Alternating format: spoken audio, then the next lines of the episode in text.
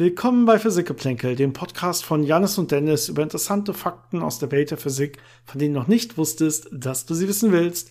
Hallo Janis. Hallo Dennis. So, wir hören uns, aber wir sehen uns nicht. Äh, mal wieder traurig, aber irgendwie klappt es nicht so richtig mit dem Internet und mit den Kameras und auch nicht mit dem Live-Treffen.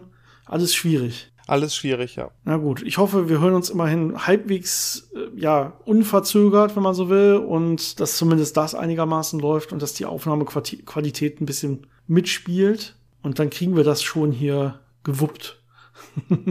kriegen wir das schon hin. Also bisher hatte ich keine Tonaussetzer, von daher hoffe ich mal, dass es klappen sollte. Ja, aber einmal ist dann eine ganze Verbindung abgebrochen. Also ich weiß nicht, ob das als Tonaussetzer zählt, aber okay. Vielleicht als Referenz, wir haben jetzt den 27. Mai. Ähm, ich weiß nicht genau, wann die Folge dann irgendwann rauskommen wird. Ich muss sie auch noch schneiden und so.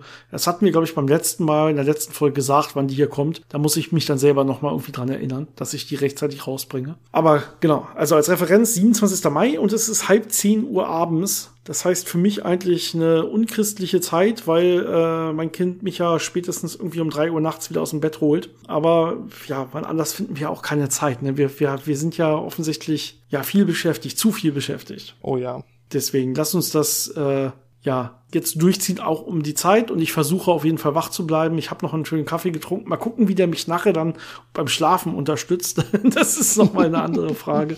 Aber der Podcast geht ja vor. Ne? Und Irgendwann kommt der Punkt, da kann man auch mit Kaffee schlafen. Also richtig. Okay, wann kommt der Punkt, wo man auch mit Kind schlafen kann? Das ist eigentlich meine Frage. Ähm, ich glaube nie. Kannst du sehr gut sagen als Kinderloser bisher. Genau. Aber ich habe gehört, ich habe gehört von Leuten, ähm, dass es dann fließend übergeht, wenn das Kind groß genug ist, dass man länger schlafen könnte, dann ist man schon so alt, dass man gar nicht mehr so lange schlafen kann. Ja, genau. Also spätestens in 18 Jahren, wenn mein Kind auszieht, dann könnte ich wieder länger schlafen. Also, was, was haben wir heute? Wir haben ein spannendes Thema mitgebracht, was eigentlich gar nicht so sehr von uns direkt kam, sondern auch eine Hörerfrage war, ähm, die wir hier ein bisschen länger, quasi schon als Thema der Folge mit beantworten können. Ich würde sagen, das schieben wir ans Ende. Mhm. Ähm, dann haben wir natürlich immer spannende Fragen von allen Hörern und Hörerinnen, äh, wie immer. Ich würde sagen, die packen wir so in den Mittelteil. Und lass uns vorweg eine ganz kurze News nehmen, die ich auch so aus persönlichem Interesse gerade verfolgt habe. Und ja. äh, damit beginne ich dann einfach mal, denn ich glaube, vor vier Tagen, am 23. meine ich war es, also 23. Mai, ähm, ist ähm, das ALPS-Projekt. Das hatten wir schon mal ganz am Anfang besprochen, äh, der Any Light Particle Search. Das ist, ähm, kann ich vielleicht noch mal ganz grob gleich sagen, aber wer da mehr Interesse hat, was zu erfahren, wir haben da eine sehr ausführliche Podcast-Folge zu gemacht. Nämlich, das war Folge Nummer 5, also ganz am Anfang. Das heißt, ich kann jetzt nicht versprechen, dass da qualitativ bei uns schon alles auf dem aktuellen Stand war und auf der Höhe.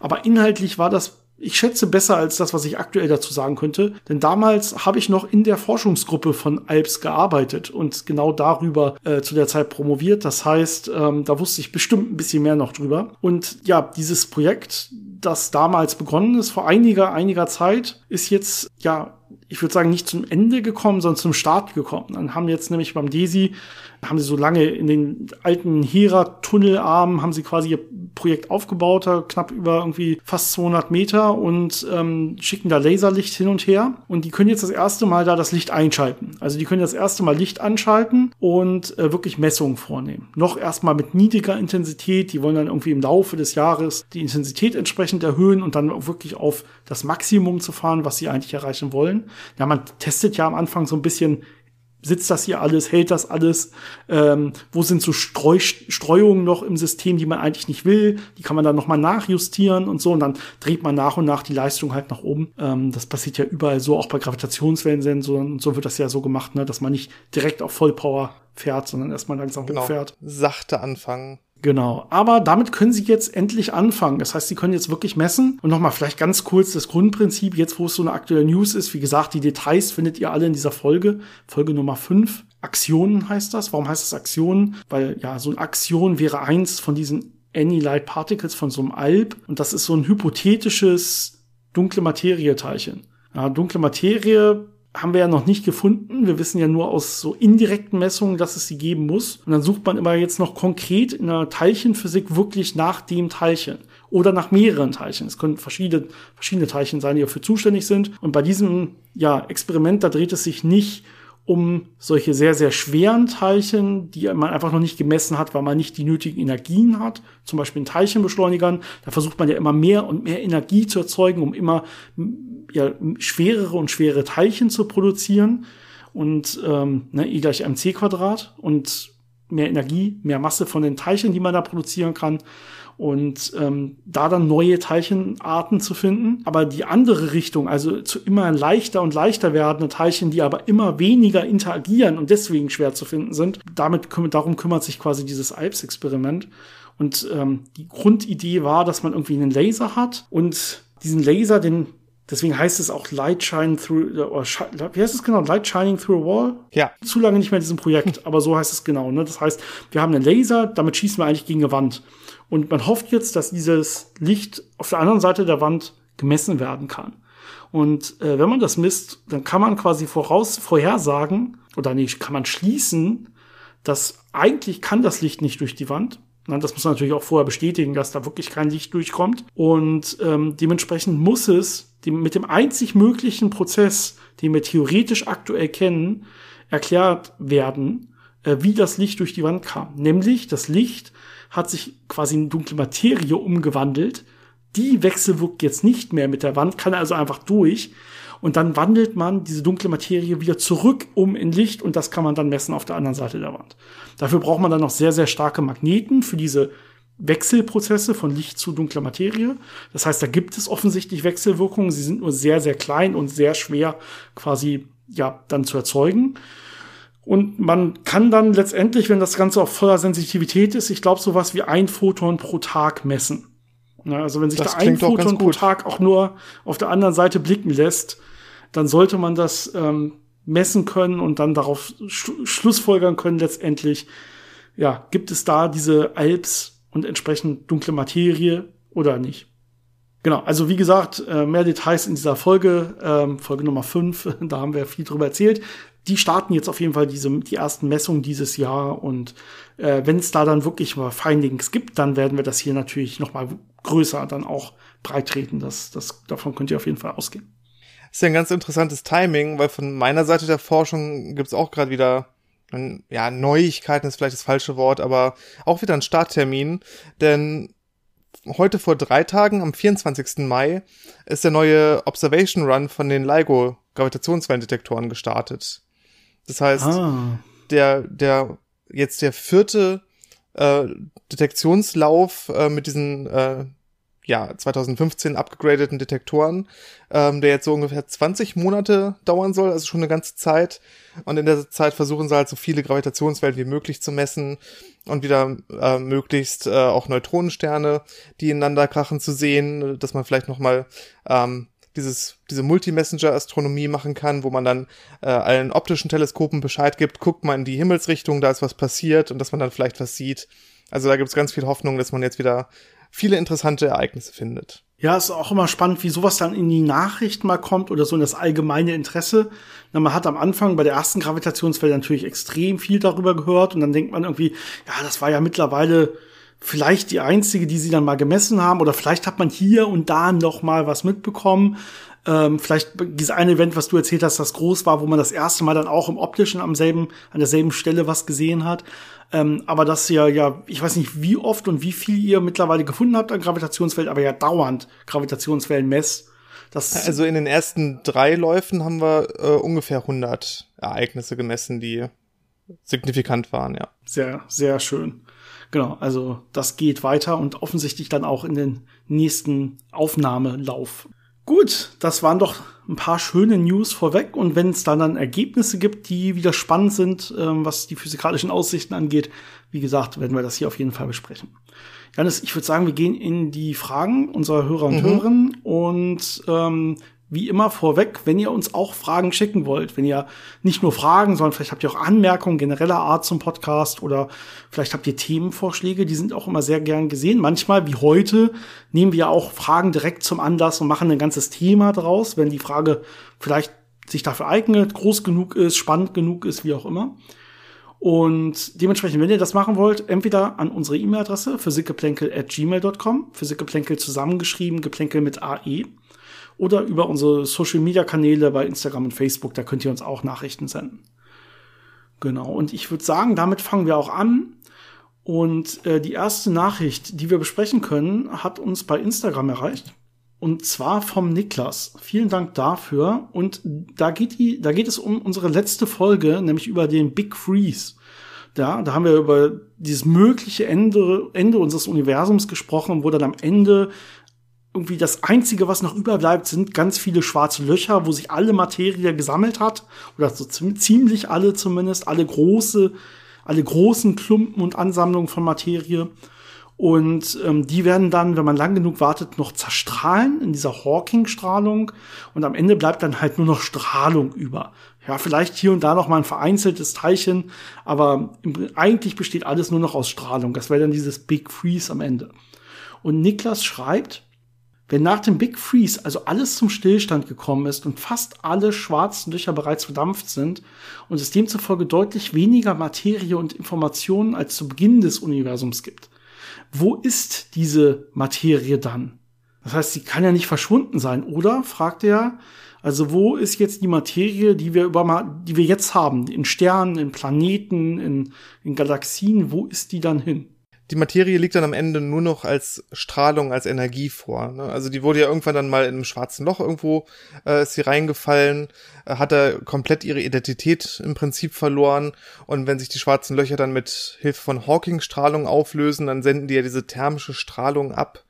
Und das ist dann alles, was übrig bleibt. Einfach, ja, langwellige elektromagnetische Strahlung.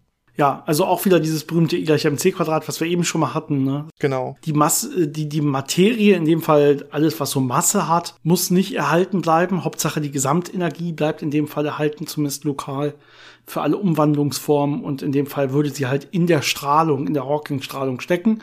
Das heißt, wir hätten ne, eigentlich noch dieselbe Art, dieselbe Gesamtenergie, ja, aber dazu kommt ja auch noch die Expansion des Universums und wenn man die dann auch noch mit reinnimmt, dann wird auch die Gesamtenergie weniger oder zumindest die Gesamtenergiedichte, weil sich ja dieselbe Energie auf eine größere Fläche verteilt. Und in der allgemeinen Relativitätstheorie, das haben wir schon öfter gesagt, gibt es gar keine Gesamtenergieerhaltung, keine globale Energieerhaltung. Und ähm, Dementsprechend geht dann letztendlich auch Energie verloren.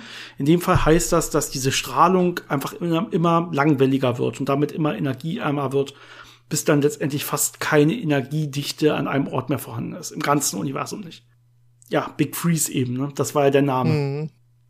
Okay, die nächste Frage hat uns vom Martin erreicht. Auch dafür vielen Dank. Und die geht ähm, über die kosmische Hintergrundstrahlung. Haben wir auch schon viele Folgen drüber gemacht, öfter drüber geredet. Ne? Das ganze Universum ist von dieser homogenen, isotropen, kosmischen Hintergrundstrahlung erfüllt, die irgendwie so bei ein paar Kelvin ist. Ähm, er sagt selber, ja, wir haben ja, wir kennen ja diese kosmische Hintergrundstrahlung bei circa drei Kelvin und die, die weicht irgendwie nur wenigste, wenige Tausendstel Grad ab davon, je nachdem, wo man hinguckt. Das heißt, die ist sehr gleichmäßig verteilt. Jetzt sagt er aber, die Milchstraße und die Andromeda-Galaxie, die ziehen sich gegenseitig an, bewegen sich irgendwie aufeinander zu. Und entsprechend sollte doch irgendwie, ja, die kosmische Hintergrundstrahlung in Richtung der Andromeda-Galaxie blau verschoben sein. Ja, sieht man das in diesen Bildern? Wird das schon rausgerechnet? Wird das, oder ist das wirklich einfach nur so klein, dass es einem nicht auffällt? Das ist eigentlich seine Frage, äh, wenn ich so ein bisschen umformulieren darf. Das ist eine sehr interessante Frage, denn wir wissen ja, dass ähm, Bewegung relativ zu Lichtquellen ähm, entweder eine Blauverschiebung oder eine Rotverschiebung hervorruft, je nachdem, ob man sich auf die zubewegt oder wegbewegt. Und natürlich gilt das dann auch ähm, für diesen ja kosmischen Mikrowellenhintergrund, der ja irgendwie aus allen Richtungen auf uns zukommt. Und wenn wir uns jetzt in einer bestimmten Richtung bewegen, dann wird er natürlich äh, in der einen Richtung blau verschoben und in der anderen Richtung rot verschoben. Ähm, ich bin mir jetzt nicht ganz sicher, welche Bewegung da dominant ist, ob die Bewegung quasi auf die Andromeda-Galaxie zu äh, schon die stärkste Bewegung ist oder ob das dann nochmal großräumigere Bewegungen sind von unserem Galaxiehaufen im Universum oder so. Weißt du da vielleicht mehr? Ja, also man kann beide Bewegungen ex exakt bestimmen und auch rausrechnen. Wir haben einmal die Bewegung in Richtung Andromeda-Galaxie und einmal in Richtung des Zentrums der lokalen Gruppe. Und ähm, da kann man Werte für angeben. Die Bewegung in Richtung der lokalen Gruppe ist irgendwie, ich glaube, ein Faktor zwei etwa größer nochmal. Aber beide Bewegungen sieht man in der kosmischen Hintergrundstrahlung als Blauverschiebung, genau äh, wie Martin das hier geschrieben hat. Genau, das heißt, man, man sieht dann so ein, ja, man könnte es so ein Offset nennen, also so ein, so ein Muster überlagert über diesen kleinen Temperaturschwankungen, die einen ja zum Beispiel für äh, die Kosmologie interessieren in dieser Hintergrundstrahlung. Aber das, was man erstmal am deutlichsten sieht, ist dann diese Blau- und diese Rotverschiebung von dieser Bewegung. Aber die ist natürlich erstmal sehr großräumig. Ne? Wenn wir uns im Universum in eine Richtung bewegen, dann wird die eine Hälfte äh, so ziemlich blau verschoben sein, die andere Hälfte rot verschoben. Und das wird dann nicht wirklich so kleine ähm, Variabilitäten haben, sondern einfach so ein, so ein ja, großräumiges Muster sein. Und wenn man das natürlich ja. genau bestimmt und kennt, kann man das davon abziehen, kann man das rausrechnen und sich dann eben diese anderen äh, Details von dem kosmischen Mikrowellenhintergrund angucken, die einem vielleicht jetzt zum Beispiel die Informationen über das äh, frühe Universum geben. Genau, was man normalerweise nutzt bei diesen schönen Bildern, die man sieht von der kosmischen Hintergrundstrahlung. Ja, da gibt's ja Bilder von WMAP äh, oder von Planck, so Satellitenmissionen, die das äh, über lange Zeit aufgenommen haben. Und äh, wenn man diese Bilder sieht, dann sieht das immer schon sehr schön homogen aus. Und da ist das dann normalerweise rausgerechnet. Man kann das über einen schönen Trick machen, nämlich über die im Prinzip Dipolmomente, wenn man so will. Das heißt, die Frage ist immer, ja, welche, welche, wie mittelt man letztendlich über den Horizont, den man sich anguckt, über die, über die Kugel, die man sich anguckt, weil na, wir sind ja auf dem Erdball, wir müssten ja, wenn wir das Ganze irgendwie projizieren, auf eine Karte müsste man irgendwie die ganze, unseren ganzen Horizont, unsere ganze Kugel sich angucken und diesen Himmel projizieren. Und ähm, jetzt kennt man ähm, aus der Physik oder auch aus der Mathematik schon so eine, so eine Multipolentwicklung der Kugel na, wir haben irgendwie ein Monopol, wäre quasi die ganze Kugel, ein Dipol kennt man zum Beispiel von Magneten oder auch von so, so Dipol-Antennen oder so, ne? Hat dann, teilt man so eine Kugel in zwei Hälften, oben und unten. Ähm, und dann kann man das Ganze immer feiner und feiner machen, Quadrupol, und dann schreibt man letztendlich irgendwie L gleich und dann sagt man, wie hoch ist jetzt der Pol, den wir betrachten. Also dann wird im Prinzip dieser Kartenausschnitt, den man sich anguckt, immer kleiner und kleiner. Das ist wie ja eine Art Frequenzbetrachtung, wenn man so will, wenn man das richtig macht. Und diese diese Vordergrundbewegungen, also die Bewegungen der Erde in irgendeine Richtung, also um die Sonne rum oder dann ein bisschen gröber in Richtung Andromeda-Galaxie, lokale Gruppe, wie auch immer. Das sind Bewegungen, die haben sehr, sehr kleine, die man nur sieht, wenn man sehr, sehr kleine Pole anguckt. Also zum Beispiel gerade die Pole anguckt. Und ähm, wenn man jetzt so eine Karte mathematisch kann man das alles sehr, sehr einfach berechnen. So eine Karte projiziert, kann man einfach sagen, okay, wir gucken uns jetzt hier die Karte an, die betrachtet nur L gleich 50 bis L gleich 100 oder sowas. Ja, und dann fallen diese ganzen Vordergrundbewegungen fallen automatisch raus und man sieht automatisch nur, ähm, ja, im Prinzip diese kleineren, äh, feinen Unterschiede. Genau, man nennt sowas dann auch äh, so räumliche Frequenzen. Ne? So ein bisschen analog wie diese zeitlichen äh, Frequenzen, in die man zum Beispiel einen, einen, Klang zerlegen kann. Wenn man das Spektrum von einem Klang sich anschaut, dann kann ich ja sagen, ich habe Frequenzen von 400 Hertz, 450 Hertz, 500 Hertz und wie viel habe ich davon? Und genau das gleiche kann man auch räumlich machen. Dann zerlegt man das in so, ja, unterschiedlich große Muster und guckt sich dann eben an, äh, auf diesen unterschiedlich großen räumlichen Skalen, was für Veränderungen sehe ich da und kann das dann, ja, schön analysieren und eben sowas rausfiltern. Genau. Aber diese Bewegung gibt es, sehr schön erkannt. Und die sieht man auch, wenn man auf diese ungefilterten Bilder quasi guckt. Und ja, auf den schönen Bildern, Bildern ist es dann rausgefiltert. Die nächste Frage hat uns auch von Martin, was nicht eben auch Martin, ich glaube schon, ne, auch von einem Martin erreicht. Äh, vielleicht war es auch eben kein Martin, ehrlich gesagt. ich habe die Frage nicht mehr offen, aber ich, ich meine mich zu erinnern, es war eben auch ein Martin. Ähm, diesmal aber per, äh, äh, an unsere E-Mail-Adresse. Und ähm, ja, er hat eine Frage zur Zeitdilatation in der Nähe von schwarzen Löchern. Schwarze Löcher ja eins unserer Lieblingsthemen, wie ihr alle wisst, oder zumindest euer Lieblingsthema, denn da kommen die meisten Fragen zu eigentlich.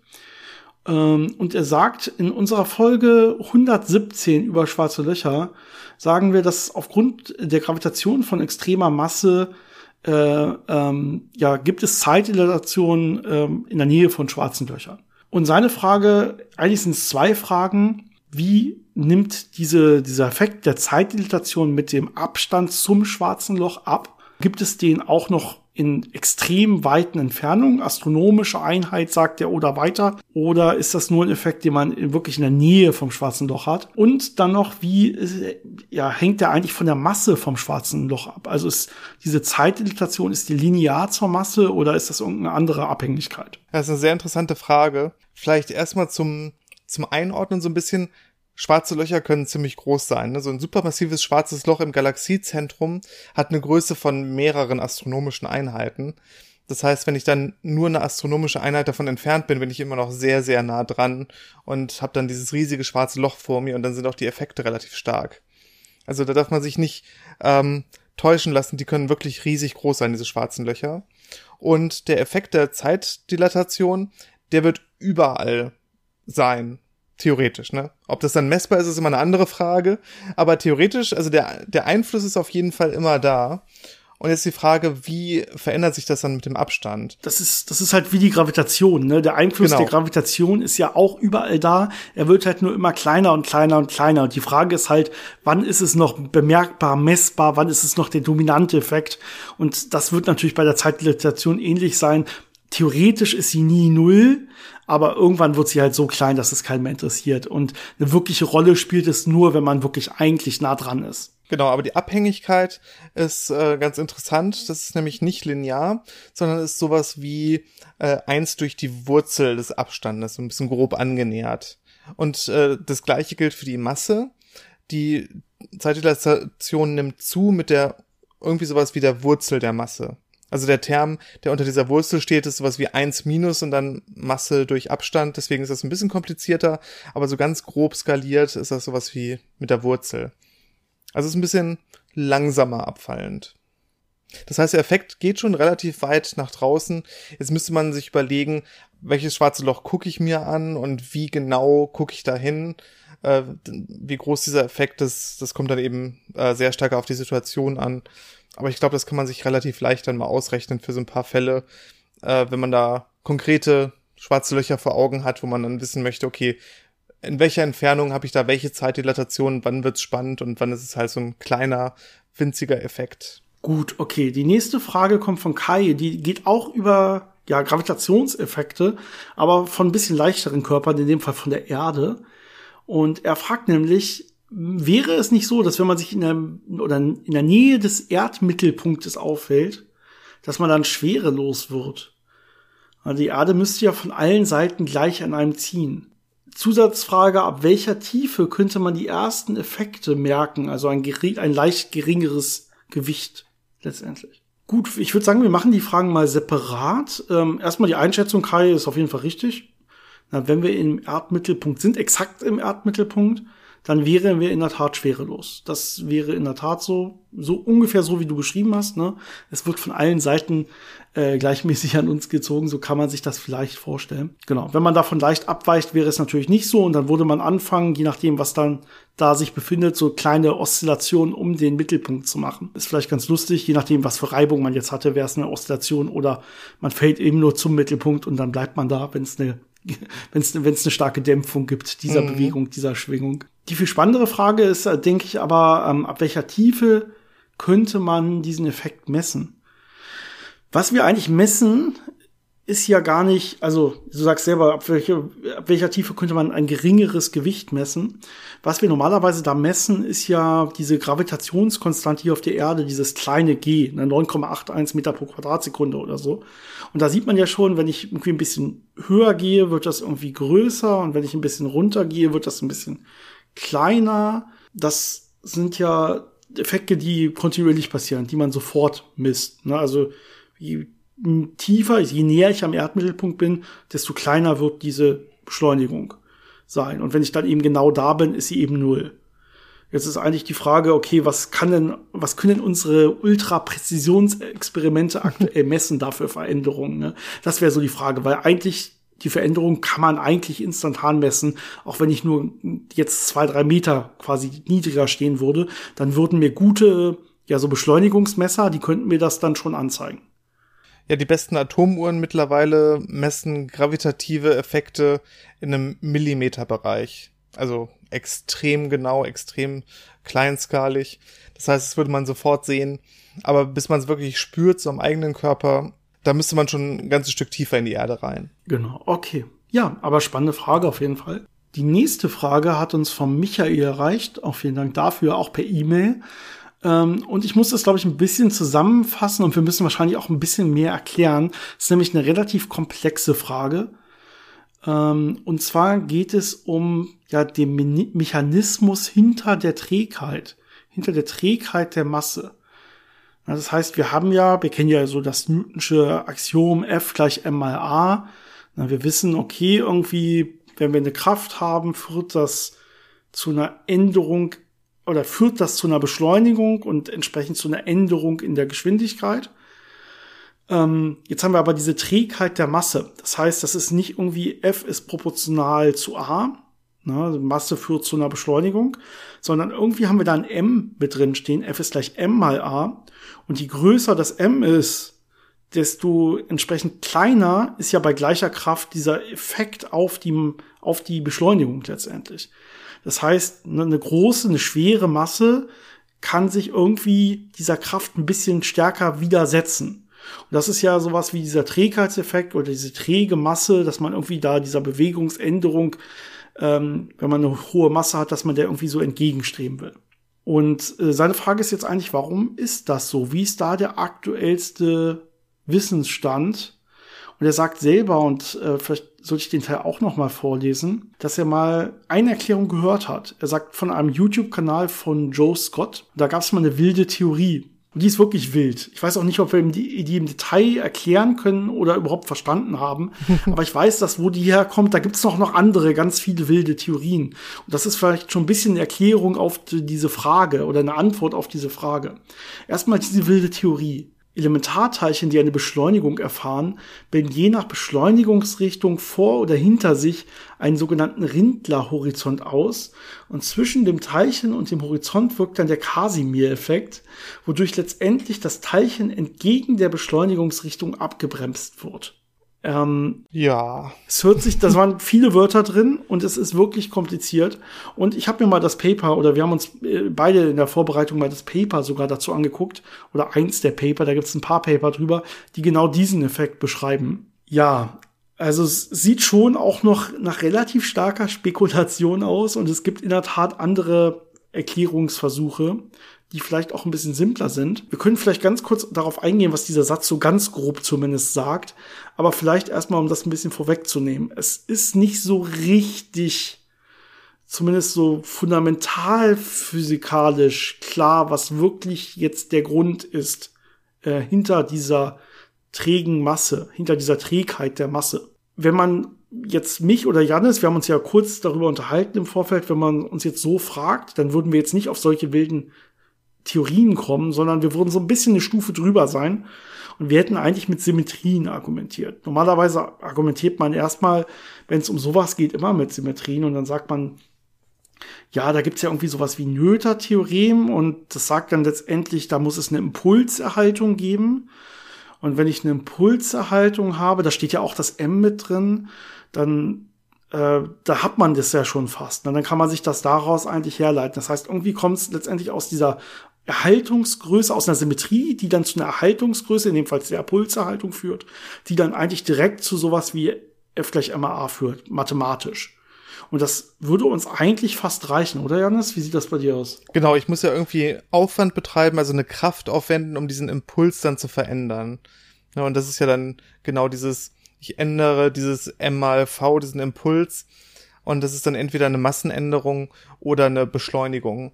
Und ja, dann sieht man, dass diese Masse eben äh, etwas darstellt, was ähm, quasi verhindert oder es erschwert, ähm, eine Beschleunigung anzubringen, wenn man das so sagen möchte. Ne? Aber es ist alles ja. sehr, ja, sehr mathematisch formuliert und das ist auch eigentlich eher das äh, mathematische Konstrukt, was einfach versucht, die Realität zu beschreiben. Das heißt, es liefert nicht unbedingt wirklich einen, einen fundamentalen Hintergrund, warum es so ist, sondern es beschreibt einfach sehr gut, ähm, wie es ist. Und ich glaube, das ist auch bisher so das Wesentliche an der Stelle, dass man einfach sieht, anscheinend hat Masse diese Eigenschaft, träge zu sein. Genau wie, also träge in diesem linearen Sinn, dass man quasi eine Kraft braucht, um die Masse anzuschieben und äh, in eine lineare Bewegung zu versetzen. Aber wir haben ja auch sowas ähnliches bei Rotation. Da ist es dann das, äh, das Trägheitsmoment, wo die Masse einfach sich ein bisschen weigert, anzufangen zu rotieren und ich muss halt einen Drehmoment anwenden, um diese Masse in Rotation zu versetzen. Ähnliches ja. Prinzip. Und ja, es scheinen einfach fundamentale Eigenschaften von unserem Universum und der Physik zu sein. Warum genau das so ist, vielleicht würde man aus einer Quantengravitation oder aus irgendwie so einer sehr, sehr, sehr tiefer geordneten Theorie ähm, das dann her herauslesen können, ablesen können, warum das so sein muss. Vielleicht gibt es ja irgendwelche anderen Eigenschaften von der Raumzeit, die das verursachen, aber der aktuelle Stand ist wohl am besten zusammengefasst mit, das ist das, was man beobachtet und die Beschreibung, die mathematische mit Symmetrien fängt das sehr gut ein und damit kann man dann alles Mögliche berechnen. Also ich finde das erstmal auch halbwegs vernünftig ausreichend, aber vielleicht sollten wir mal über diesen ganz kranken Satz ganz kurz reden. Also wir können den nicht im Detail erklären, glaube ich, aber wenn wir den schon vorlesen, dann muss man zumindest einmal so ein bisschen was damit anfangen können. Das reicht vielleicht, weil wir können, glaube ich, auch nicht so viel mehr damit anfangen. Ähm, wir haben uns ja das Paper angeguckt und das, da kommt dann der Unruheffekt noch mit rein und ähm, das wird wirklich sehr schnell sehr, sehr komplex, zu komplex für diesen Podcast. Ähm, aber gut, also dieser Satz sagte, Elementarteilchen, die eine Beschleunigung erfahren, bilden je nach Beschleunigungsrichtung vor oder hinter sich einen Rindlerhorizont aus. Ähm, okay, erstmal, also wir haben eine Beschleunigung in irgendeine Richtung, also erstmal vielleicht eine konstante Geschwindigkeit in eine Richtung, da kommt dann irgendwie eine Beschleunigung draus, drauf. Und jetzt haben wir diesen Rindlerhorizont. Hm, was kennt man denn vielleicht? Man kennt ähm, ja so ganz allgemein so kausale Horizonte. Ja, also man kennt einer, jemand, ein Ereignis kann so weit weg sein, dass es mich kausal nicht beeinflussen kann. Egal was da passiert. Äh, und zwar, wenn es na, so weit weg ist, dass selbst wenn wir mit Lichtgeschwindigkeit Sachen austauschen wollen, das nicht reichen würde. Dass man sich ja. da verpasst, letztendlich. Na, dann kann es keinen kausalen Zusammenhang geben zwischen zwei Ereignissen. Und das kann sich dann ein bisschen verändern, je nach Beschleunigung. Also man, in der speziellen Relativitätstheorie hat man dann diesen flachen Minkowski-Raum und so. Und wenn man jetzt die spezielle Relativitätstheorie ein bisschen erweitert mit Beschleunigungen, dann kriegt man da irgendwie so Rindler-Koordinaten. Das sind dann eben nicht mehr so ganz ja, flache Koordinaten wie in diesem Minkowski-Raum. Das sind dann so, so Hyperbeln, die man bekommt. Ähm, ist eigentlich eine, wie gesagt, eine, eine Erweiterung dieses, dieser Minkowski-speziellen Relativitätstheorie mit Beschleunigung, die man noch reinnimmt. Und da hat man dann auch so einen Horizont und man sagt, okay, hinter diesem Horizont, das kann mich quasi kausal nicht mehr erreichen. Das ist so ein bisschen vereinfacht ausgerückt, äh, das, worüber das, worum das hier spricht. Und jetzt sagt es, zwischen dem Teilchen und diesem Horizont wirkt dann der Casimir-Effekt, äh, wodurch letztendlich das Teilchen entgegen der Beschleunigungsrichtung abgebremst wird. Und jetzt wird's wirklich wild. Ne? Casimir-Effekt kennt man vielleicht ähm, ja vom von anderen Beispielen. Ne? Das ganz klassische Beispiel ist ja irgendwie, dass man so zwei Platten hat, die man nah beieinander hat, äh, oder nah zusammenbringt. Und ähm, dann gibt es so eine Erklärung, dass man sagt, okay, wir schränken irgendwie die möglichen Zustände des Vakuums innerhalb der Platten ein. Äh, einfach nur, weil wir eben so Grenzen einbringen, nämlich diese Platten. Da können dann andere Moden schwingen als draußen im freien Raum. Da kann quasi alles frei schwingen. Drin gibt es immer so Grenzbedingungen, mhm. nämlich diese Platten. Und deswegen äh, gibt es drinnen irgendwie weniger als draußen von solchen Vakuummoden, ja, und dementsprechend gibt es eine Art Druck. Außen prasselt quasi mehr auf diese Platten, als von drinnen gegenprasselt. Und dann hat man so eine Art Druck, ganz, ja, lapidar gesagt, wenn man so will. Ne? Und das würde jetzt dazu führen, dass diese Platten quasi eine Kraft verspüren, die sie zusammendrückt. Und sowas stellt man sich jetzt hier auch vor. Wir haben jetzt aufgrund dieser Beschleunigung diesen Rindlerhorizont, der sich in eine Richtung ausbildet. Das heißt, da ist irgendwo Schluss. Das heißt, irgendwie werden in diese Richtung die Moden eingeschränkt, die Teilchen oder die, das Vakuum oder was auch immer zur Verfügung hat. Und in die andere Richtung gibt es diese Einschränkung nicht.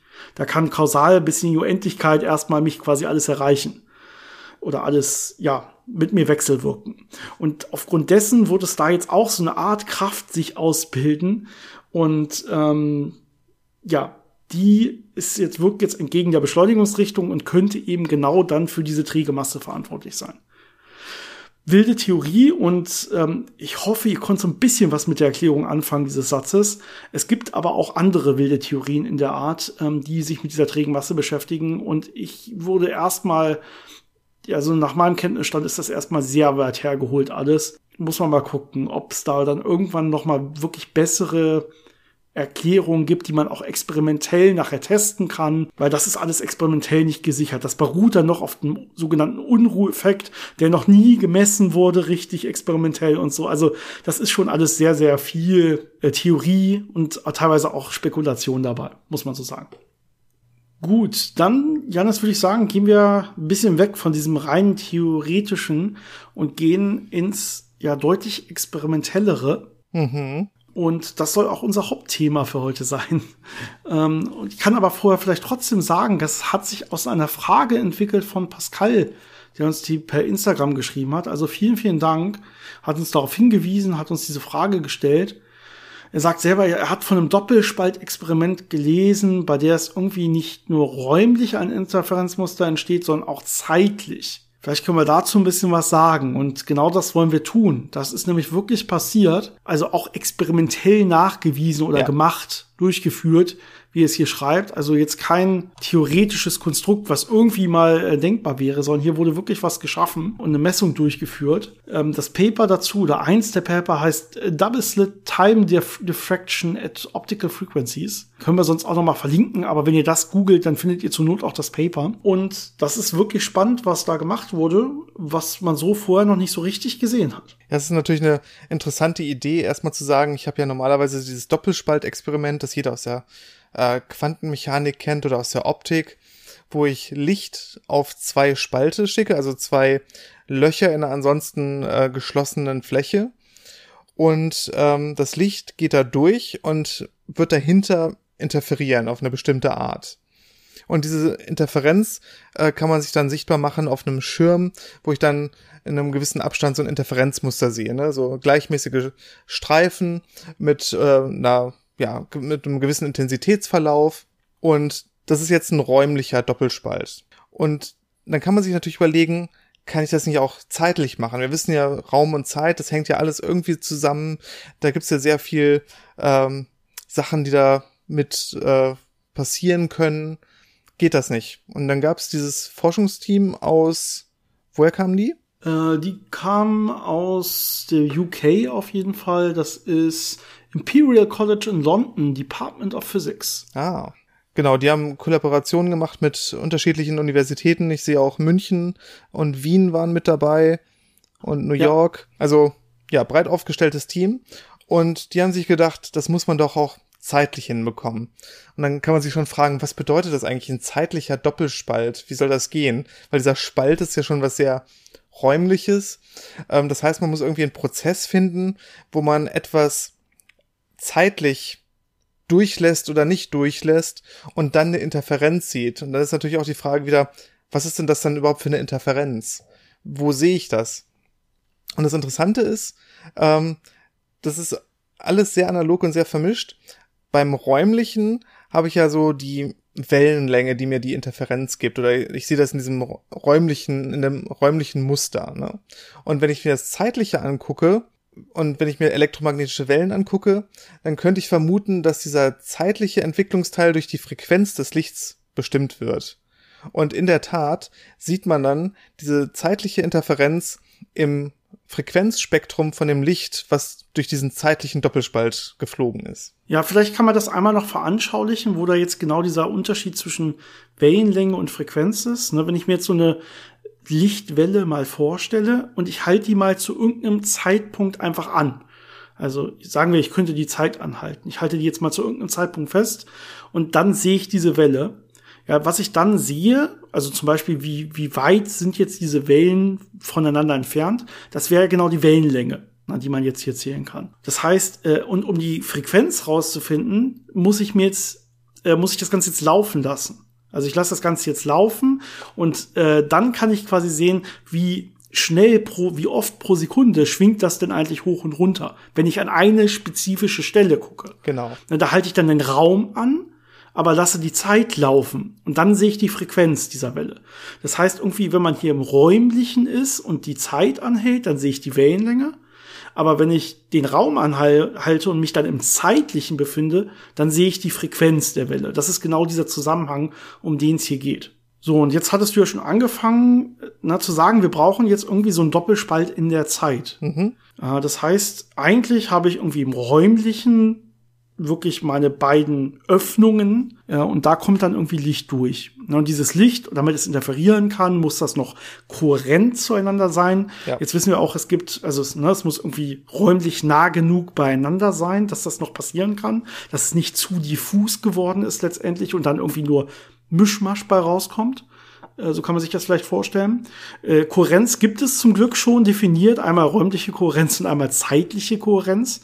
Das heißt, auch Zeit, in dem Fall bräuchte man also für diesen zeitlichen Doppelspalt dann auch zeitliche Kohärenz. Also es darf nicht zu weit zeitlich nacheinander passieren. Da würde es dann auch wieder so diffus verlaufen, sondern es muss nah genug zeitlich beieinander sein. Aber ja, wenn wir in der Zeit sind, dann würde es also nicht räumlich getrennt diese Spalte geben, sondern nacheinander würde irgendwas passieren. Das ist ja eine zeitliche Trennung. Das heißt, ich bräuchte jetzt ein Licht, eine Lichtquelle und die schneide ich jetzt einfach mal in, zeitlich in zwei ganz kleine Häppchen nacheinander. Und ähm, diese beiden Häppchen muss ich dann zeitlich kurz nacheinander irgendwo detektieren. Ja, und dann hätte ich quasi, dann, das, das wäre dann dieses Ausschneiden dieser beiden Häppchen nacheinander zeitlich, wäre quasi mein, mein, mein Spalt, meine beiden Spalte, die ich nehme. Und wenn ich die dann zeitlich nacheinander beide detektiere, dann wäre das mein Schirm hinten, wo ich mir das Ganze dann betrachten guck, äh, kann. Das Problem ist jetzt noch, ich detektiere die ja dann beide an derselben Stelle, weil die interferieren ja gar nicht räumlich. Das heißt, was ich mir dann nachher angucken muss auf meinem Schirm, ist natürlich dann auch nicht der Raum, sondern die Frequenz. Na, das ja. ist noch, das kommt dann noch hinzu. Das macht das Ganze noch mal ein ganzes Stück komplizierter. Und jetzt haben die aber einen Weg gefunden, wie sie das realisieren können, der aber auch schon sehr viele technische äh, Finesse beinhaltet. Und zwar haben sie quasi einen Spiegel gebaut, der schaltbar ist.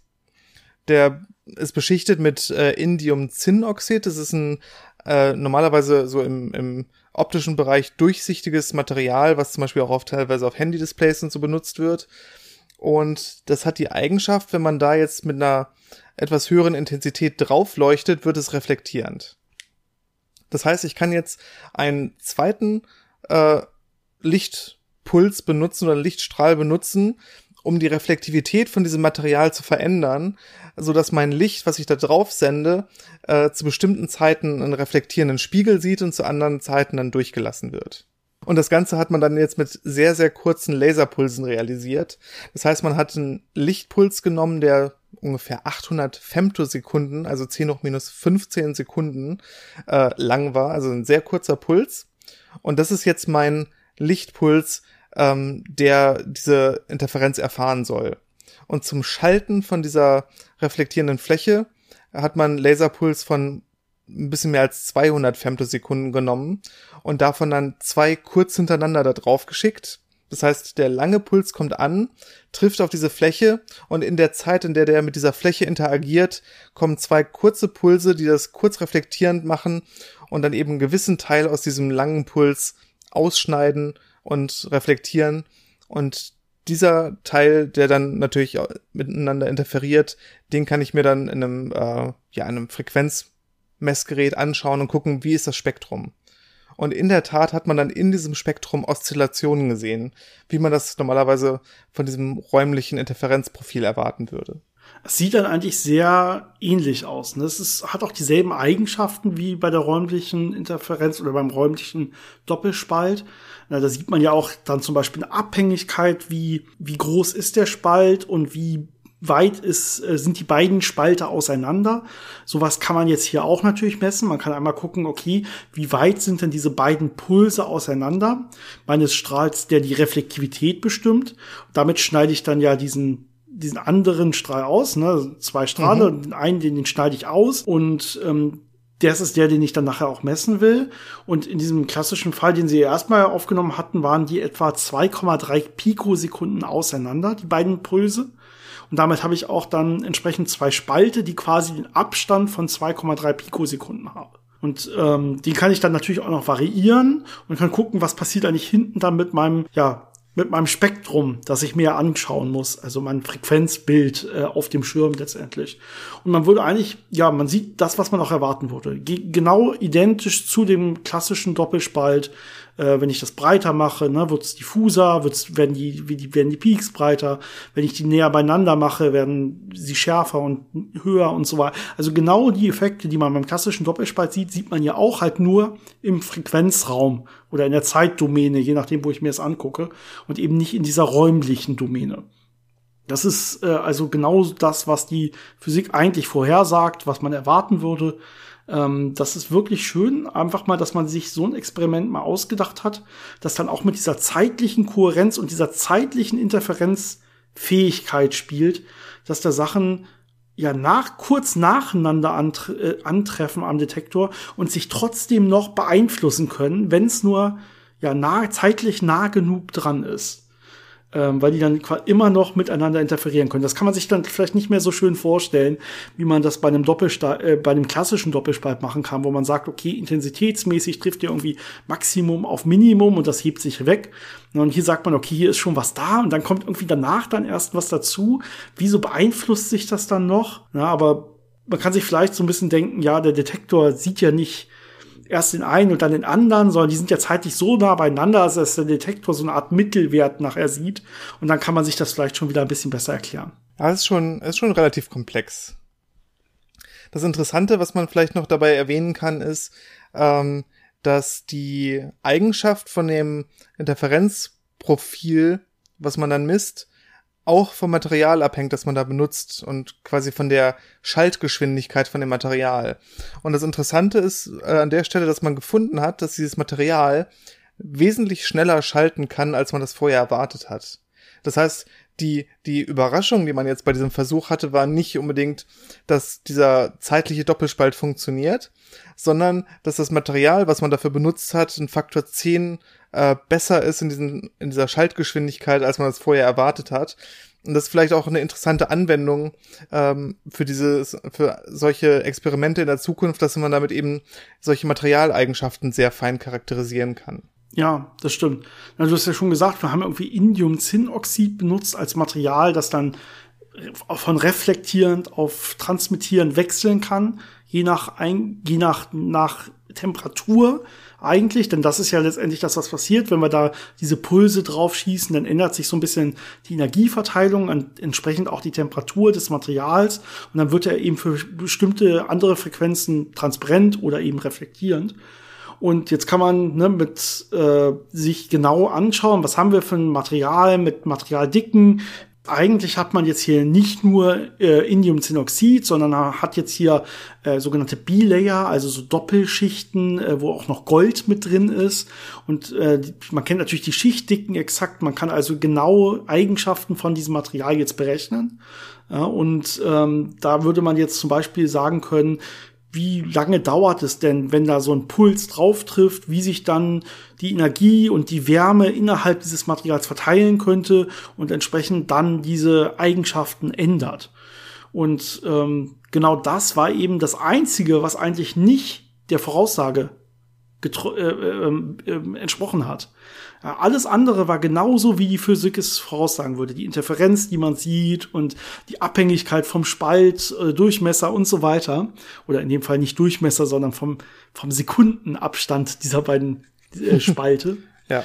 Ähm, ja, aber das Einzige, was nicht zur Vorhersage gepasst hat, ist eben diese Eigenschaften des verwendeten Materials, was man benutzt hat, um diesen Spalt zu erzeugen äh, hast du ja gerade gesagt, ne, war irgendwie ein Faktor 10 off, was man da berechnet hat an, an Wärmeverteilung und wie schnell der dann die Eigenschaften ändert und so. Und ähm, das könnte in der Tat dann auch wieder zu neuen Erkenntnissen führen. Jetzt muss man natürlich untersuchen, warum war das so? Was ist da der Fehler in der Vorhersage gewesen? Wo kann man da eventuell was äh, korrigieren? Und äh, letztendlich kann man dann aber auch Materiale mit sowas untersuchen und gucken Äh, wie sieht denn das für andere Materiale aus und so weiter. Also da könnte es auf jeden Fall auch spannend werden. Kann natürlich auch ähm, in anderen Bereichen noch interessant werden, dieser temporale oder zeitliche Doppelspalt. Bin mir allerdings nicht so sicher, ob man den konkret, weil äh, irgendwo einsetzen kann, weil ich meine, wo setzt man denn wirklich einen normalen Doppelspalt irgendwo ein? Ja, nicht wirklich. Ne? Also er dient irgendwie zu dieser Veranschaulichung von Interferenz und von Quantenmechanik. Wenn ich dann eins zumache, dann sehe ich auf einmal kein Interferenzmuster mehr und so. Das ist ja eher so eine Art Erkenntnisgewinn gewesen. Oder auch immer noch für ganz viele Schüler und Studenten. Aber es ist ja nicht wirklich was, was man irgendwo eine Anwendung hat. Und deswegen bin ich mir nicht sicher, ob man diesen zeitlichen Doppelspalt wirklich irgendwann mal eine Anwendung haben wird. Äh, oder ob er nicht auch nur zu diesem ja, Verständnisgewinn beitragen kann, dass es ja zeitlich äquivalent ist äh, zum räumlichen. Also Umrechnung übrigens hier immer über diese Fourier-Analyse oder über die Fourier-Transformation, dann kommt man direkt vom räumlichen ins zeitliche und wieder zurück und dann ähm, ergeben die mathematisch diese Gleichungen alle einfach komplett Sinn. Und ähm, wenn man in dem Paper nachliest, dann haben die da irgendwie noch 20 verschiedene äh, mögliche Anwendungsfelder hingeschrieben. Aber die haben, ich glaube, alles aufgeschrieben, was irgendwie optisch mal gemacht werden könnte. Und ich sehe da noch nicht die direkte Antwort. Also die haben wirklich Anwendung, die haben wirklich hingeschrieben Spintronic äh, und Materiewellen und Akustik und Zeitumkehr und ähm, ganz, ganz viele verschiedene Sachen, wo das vielleicht mal irgendwo gebraucht werden könnte, was sie da entwickelt haben ja, kann natürlich sein, weiß man nie, kann man erstmal alles hinschreiben. ich glaube, das hat nicht wirklich experimentell nachher Relevanz, aber ich finde es wirklich schön, dass man so ein Experiment auch noch mal ja, in diesen Zeitraum bringen kann und das immer noch alles Sinn ergibt. Und ich glaube, das, das hilft auch vielleicht vielen Schülern oder dann zumindest Studenten, wenn man auch dann über Fourier-Transformationen und so redet, dass man einfach auch noch mal diesen zeitlichen Doppelspalt erklärt und dann vielleicht noch so ein bisschen besseres Verständnis dafür dann kommt, wie das genau funktioniert mit dieser Transformation von der räumlichen Denkweise in die zeitliche Denkweise. Ja, ist eigentlich eine sehr naheliegende Geschichte, aber es hat lange gedauert, bis Leute wirklich darauf gekommen sind, dass es was wäre, was man mal ausprobieren könnte oder vielleicht wie man das dann ausprobieren könnte. Ja, und diese zeitliche Kohärenz braucht man natürlich auch. Das heißt, du brauchst hier jetzt irgendwie Pulse mit Pikosekunden Abstand, die auch noch sehr, sehr scharf sind. Das muss man natürlich auch erstmal entwickeln, diese Technik. Ne? Aber die gibt's jetzt in der Tat schon seit einigen glaube, Jahrzehnten oder so. Das heißt, man hätte es durchaus vorher machen können. Aber vor 100 Jahren hätte man das noch nicht durchführen können. Nee, das, das auf jeden Fall nicht, das stimmt. Genau. Okay, gut, Janis. Zeitlich sind wir, glaube ich, einigermaßen gut dabei. Ich würde sagen, wir machen für diese Woche wieder Schluss. Mhm. Sollten dann uns äh, in zwei Wochen wieder hören. Das war jetzt, glaube ich, der Turnus, auf den wir uns geeinigt hatten. Genau. Wir versuchen es auf jeden Fall zu organisieren. und äh, wir hoffen, euch hat die Folge gefallen. Wie immer, schreibt uns Anmerkungen, Kritik, Kommentare, aber gerne auch Fragen und Themenvorschläge an die genannte E-Mail-Adresse oder bei uns an unsere Social Media Inboxen. Habt wie immer eine wunderschöne Zeit, wunderschöne zwei Wochen. Hört uns dann alle wieder, hoffentlich. Und ähm, ja, wir sehen uns dann oder wir hören uns dann besser gesagt. Macht's gut, bis dann. Bis zum nächsten Mal.